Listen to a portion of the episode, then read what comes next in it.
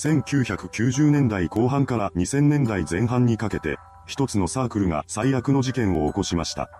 今回はその事件と逮捕者などについてまとめていきます。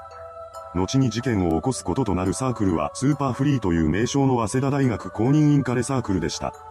このサークルは1982年に設立しており、以前は普通の団体だったようです。しかし事件を主導することとなる男和田慎一郎が代表についてから雲行きが怪しくなっていきます。和田が代表に就任したのは1995年で、彼はそれから8年間も代表の座に居座りました。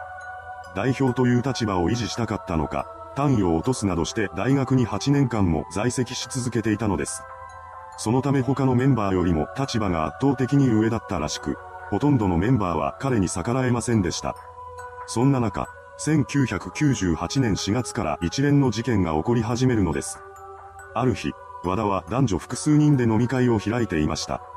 そしてその中に女性に乱暴したことがある男がいたそうです。その男はここでも同じことをしようと提案してきました。そして最初の事件が起こってしまったのです。しかし、この一件が事件化されることはなく、トラブルにすらならなかったことで和田は味を占めてしまいます。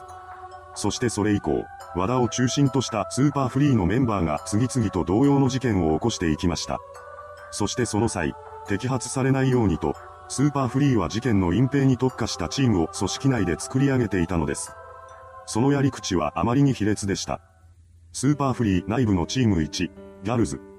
このギャルズというチームは50人ほどの女性スタッフで構成されており、ターゲットとなる女性の勧誘をしたり、知り合いを差し出したりといったことをしていました。同性の誘いということで、ターゲットとなる女性の警戒心を解くことにつながっていたのです。さらに、犯行後にはなだめ役に回ることで、被害者が警察に行きにくい状況を作っていました。また、スーパーフリーが主催していたイベントのチケットを売りさばくのにも協力していたようです。そのようにして、知り合いを売るという形で犯行に加担していた彼女らですが、その見返りはどのようなものだったのでしょうか。当時の情報によると、犯行の手助けをしたギャルズはスーパーフリーによる芸能プロや女性誌への紹介を受けたり、報酬として金をもらうなどしていたそうです。そう、スーパーフリーには様々な業界とのパイプがありました。というのも、和田らは数々のイベントを打つなどして大金を手にしていた上に若者を集客する力があったのです。また、メンバーには業界との関係が深い者もいました。そうしたこともあり、スーパーフリーは多くの業界関係者と通じていたようです。もちろん、反社会勢力とのつながりもあったことでしょう。実際、一連の事件において被害者を丸め込む際には、自分たちにはヤクザがついてるなどと言って脅しつけていたそうなのです。反社会勢力側も当時金のなる木だったスーパーフリーを放っておくはずがありません。スーパーフリー内部のチームに、鬼畜班。この鬼畜班というチームは実行犯たちのことを指します。主にサークル幹部の男がメンバーとなっており、人数は10人ほどでした。この鬼畜班が多くの被害者を生んできた張本人たちです。ただ、実行犯がこの10人ほどだけだったというわけでもありません。スーパーフリーは巨大化していくのと共に支部を作っていきました。そのため、他の地域でも同様のチームが組まれており、実際にはもっと多くの実行犯がいたとされています。スーパーフリー内部のチーム3、なごみ班。このなごみ班というチームは被害者の酔いつぶしや犯行後の事件もみ消しを担当していました。人数は40人ほどで、その中には鬼畜班も兼任した者がいたそうです。そんななごみ班が行っていた隠蔽工作は悪賢いものでした。具体的には、犯行後に何かをおごったり、無理やり笑顔を作らせて集合写真を撮るなどしていたようです。この写真を残すことで、仮に事件が発覚したとしても、無理やりではないと言い逃れることができると考えていたのだと言います。卑劣極まりない最悪の連中です。そのようにして、複数のチームが作られていたスーパーフリーですが、その構成に至るまでにはサークル内の序列が関係していました。スーパーフリーの男性メンバーは1軍、2軍、3軍に分けられており、代表である和田を頂点にしてピラミッドが作られていたのです。この1軍、2軍、3軍というくくりは犯行への協力とイベントチケットの販売枚数に応じて階級分けされていました。この上下関係は非常に厳しく、とてつもない格差が存在したのだと言います。何でも、一軍の支部長クラスになるとサークル内での地位の他にもイベントチケットの売り上げだけで年間800万円を超える収入があったそうなのです。こうした上下関係やチームの存在以外にも犯行を円滑なものにしてしまった要素があります。それは酒です。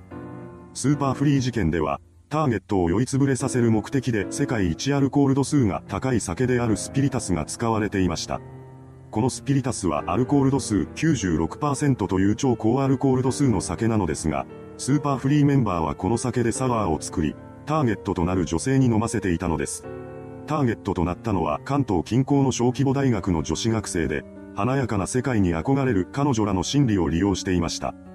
大学生という存在や東京という地に期待を膨らませた女性がまんまとカモにされてしまったのです。そうして事件は繰り返され、被害者は数百人にも上ってしまいます。しかし、名古藩の狡猾な隠蔽工作と反社会勢力をちらつかせた脅しによってなかなか事件は表沙汰になりません。そのまま被害は広がっていきました。ですが、もちろんどこかでほころびは生じます。最初の事件から5年後の2003年5月に被害に遭った女性が被害届を提出したのです。これがスーパーフリーに関する最初の被害届でした。集団の男に襲われ、さらには脅しまでかけられていたのですから、被害届を提出するという彼女の行動がどれほど勇気のいるものだったのかは計り知れません。彼女の勇気ある行動のおかげで、それまで隠され続けてきたスーパーフリーの悪事は世にさらされることとなりました。そしてこの一件をきっかけにして、他にも泣き寝入りしていた被害者が続々と被害届を提出し始めたのです。その数は最終的に30件ほどになりました。ただし、これでも被害のごく一部に過ぎません。実際には数百人の女性が被害に遭っていたとされています。また、被害者の中には事件のショックから立ち直ることができず、自らこの世を去ってしまった人も存在します。事件の内容から、家族や大切な人に自分が被害者の一人だということを知られたくないという心理が働いていたのかもしれません。どんな形であれ、もうスーパーフリーとは関わりたくなかったのでしょう。いずれにせよ、本事件に関する被害届は30件ほどとなりました。そうして警察が動き出し、スーパーフリーの代表で主犯とされる和田が逮捕されることとなったのです。彼に続いて事件に深く関与したとされる13人が逮捕されました。そのうち成人していたのは11人で、未成年は2人いたようです。そうして14人が逮捕されたわけですが、実際に事件に関わっていた人物はまだまだいます。しかし被害者の多くが泣き寝入りしてしまったことで、犯行に関与した事実を把握されながらも、逮捕起訴を免れたメンバーが出てくる結果となってしまったのです。東京メンバーの1軍と2軍だけでも事件が発覚した時点で17人となっていたことを考えると、相当な人数が逮捕起訴から逃れたことが推測されます。また、30件ほどに上った被害届に関しても立件にまで至ったのは3件のみでした。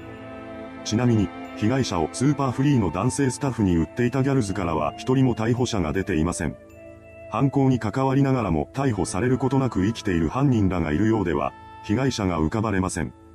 しかし現実問題として、事件に関与した人物全員を逮捕するというのは難しかったようです。結局逮捕されたのは先ほどの14人であり、彼らは各々実刑を受けています。ですが、その14人も素直に罪を受け入れたわけではありません。後半中、和田以外の13人は彼の指示でやっただけだなどと発言し、自らの責任を逃れようとしていました。死人まで出ているというのに、どこまで行っても汚い連中です。最終的な判決は和田に対して懲役14年、他の13人に対して懲役10年から12年となっています。そうして、納得いかない形ではあるものの、事件は終結することとなりました。ちなみに事件発覚後のスーパーフリーはすぐに解散となっています。代表である和田と多くの幹部が捕まったことで運営が成り立たなくなったこともありますが、これだけの事件を起こしたということで、大学や世間の人々がこのサークルの存在を許すはずがありません。また、事件の影響はスーパーフリーを公認サークルとしていた早稲田大学にもありました。事件が発覚する直前の2003年度には6.2倍だった受験倍率が2004年度には5.5倍にまで下落したのです。いかがでしたでしょうか？大学生が主体となって運営するサークルが起こした最悪の事件。被害者の中の一人が勇気ある告発をしてくれたおかげで白日の元にさらされることとなった本件ですが、それがなければ被害は広がり続けていたことでしょう。そして、スーパーフリーのようなサークルは今でも存在します。